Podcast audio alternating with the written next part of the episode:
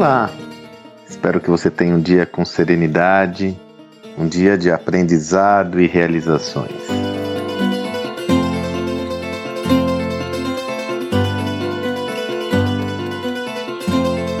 Ah, hoje eu resolvi gravar um áudio um pouco diferente. Um áudio talvez um pouco mais sentimental e emotivo, né? Eu gravo esse áudio no dia 21 de abril de 2021.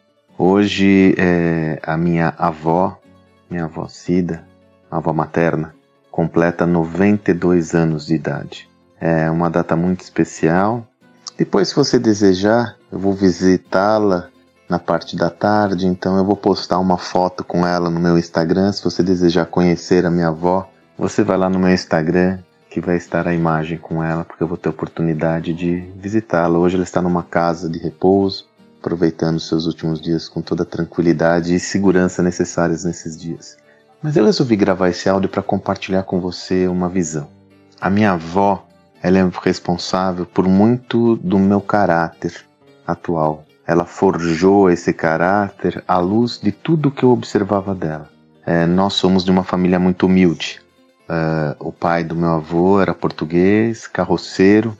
Ele e minha avó moravam num cortiço, na região do Canindé ou na região do Pari, em São Paulo, e conquistaram tudo na vida graças a seu próprio esforço. E a minha avó sempre foi a personificação dos valores essenciais do trabalho, da dignidade e da família.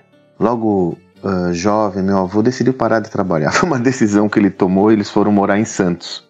Só que não era possível viver com os recursos da aposentadoria dele, não é? E a grana acabou. Então eu me recordo lá em Santos, eu era um adolescente, eu devia ter o quê? 14, 15 anos, nem sei se tanto.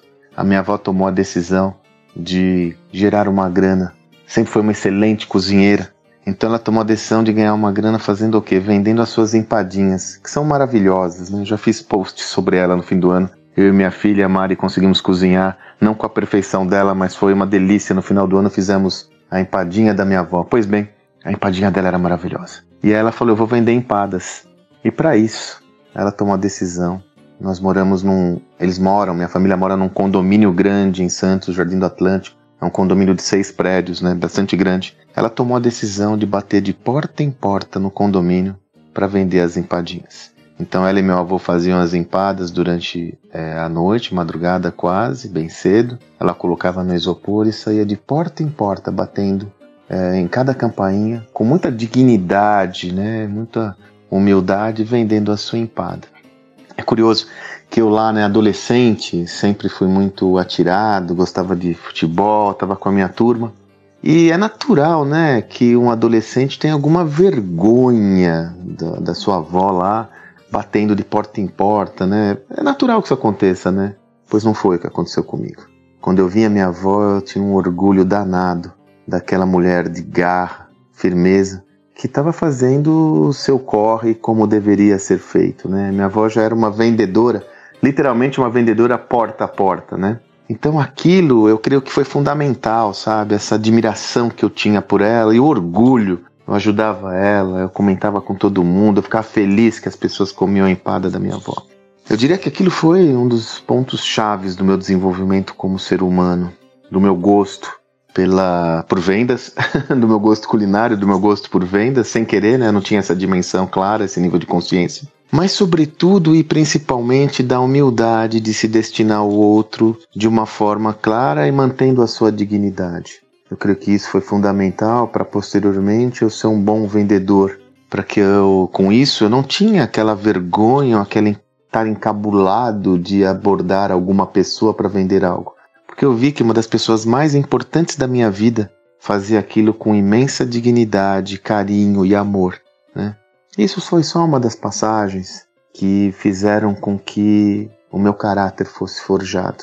Mas eu quis compartilhar com você né, essa passagem, porque hoje, minha avó fazendo 92 anos de idade, eu ainda miro muito nela, no que eu tenho de fazer. Muitas pessoas falam, puxa vida, você é, você tem humildade, né? Como é legal essa humildade. Eu não me reconheço como tal. Curioso, né? Eu só acho que eu estou fazendo o que tem que ser feito. Eu não vejo outra opção de viver a vida como eu faço dessa forma e seguramente a minha avó foi uma referência. Ah, ela passou anos, talvez década, levando a vida dela vendendo empadas, pagando todas as suas contas, fazendo o que ela queria fazer. Graças a Deus eu consegui prosperar e assim que eu tive a oportunidade, minha avó nunca mais teve de fazer empada, minha avó nunca mais teve de fazer qualquer coisa que ela se esforçasse tanto, porque eu consegui dar o conforto que tanto ela mereceu na vida toda dela, inclusive agora. Quis compartilhar com você essa passagem muito pessoal que só poucos tiveram acesso, agora muitos de vocês já conhecem. A importância de ter referências importantes na nossa vida.